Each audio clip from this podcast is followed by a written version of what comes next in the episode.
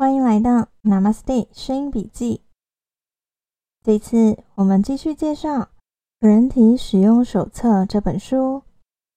感谢吴清忠先生愿意让我在这里跟大家分享。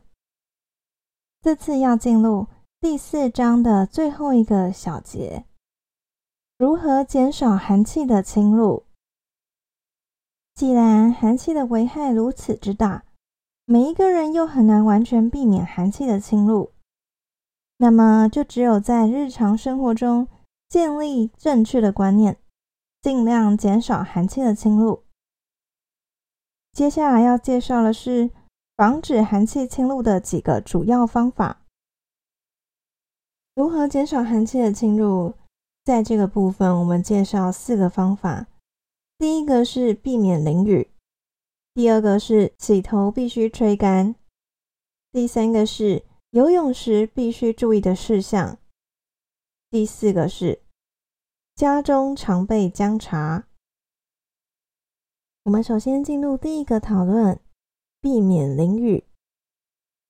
淋雨是许多浪漫的年轻人喜欢经历小说和电影以及连续剧中的场景的行为。我觉得不一定是年轻人啊。很多认为自己老当益壮的，哎呀，淋点雨没关系啦，才出门一下下而已。或是啊，半路下雨，不想穿雨衣了。你有被说中吗？所以其实每个人多多少少都会因为淋雨而让寒气侵入。由于现代年轻人大多晚睡，以至于血气普遍不足。身体对于淋雨所侵入的寒气不容易立即将之去出，因此也就不会有任何症状。大多数人也就天真的认为自己的身体很强壮，足以经受这么一点小雨。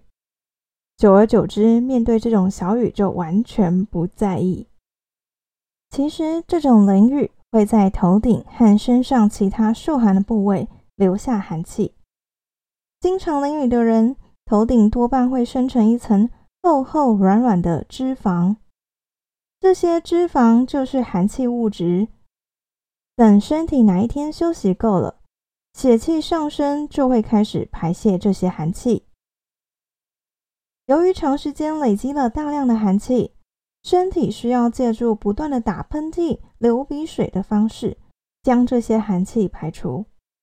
这时又会由于频繁的打喷嚏、流鼻水，而被医生认定为过敏性鼻炎。很可能由于年轻时贪图一时的浪漫，却要耗费许多年甚至大半生来承受过敏性鼻炎的痛苦，实在不是一件明智的行为。不一定是浪漫，是懒，是懒得穿雨衣，懒得多穿衣服，尤其男生。很多都懒得加衣服和雨衣。第二个防止寒气侵入身体的方法就是洗头必须吹干。许多人洗头都有懒得吹干的习惯，有些人甚至用布将洗过的头包住。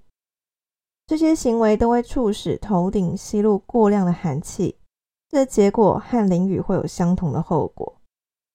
现在有很多人都想说，有一种毛巾就是吸水力强，可以用来包住湿湿的头发，让它吸干一些。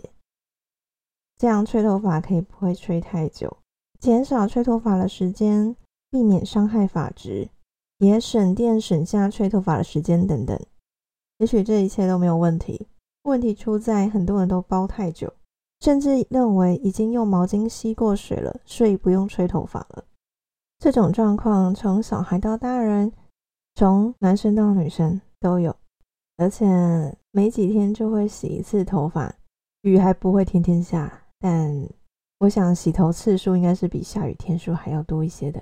大家的寒气都是这样侵入喽，所以呢，调整一下自己的习惯其实是非常重要的。没有外在天气等等的因素影响，而是每一天的你是如何对待自己的身体的。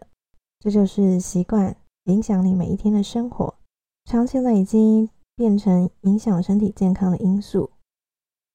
第三个减少寒气侵入的方法，就是游泳时必须注意的事项。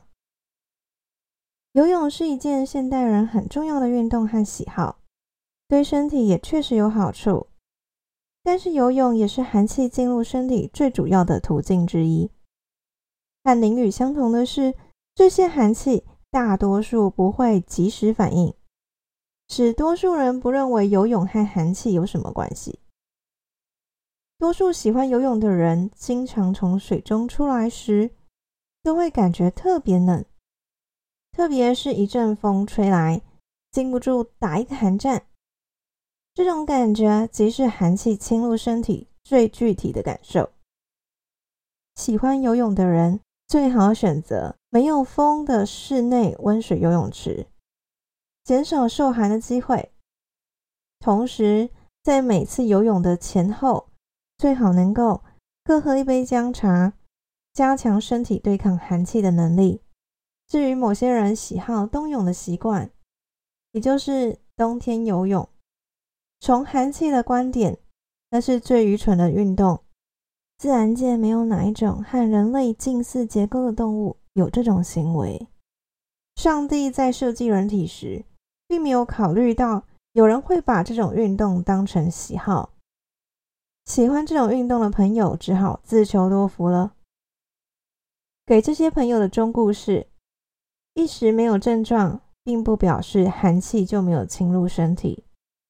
个人的意志力可以让人体承受这种刺激，却无法改变寒气侵入人体的事实。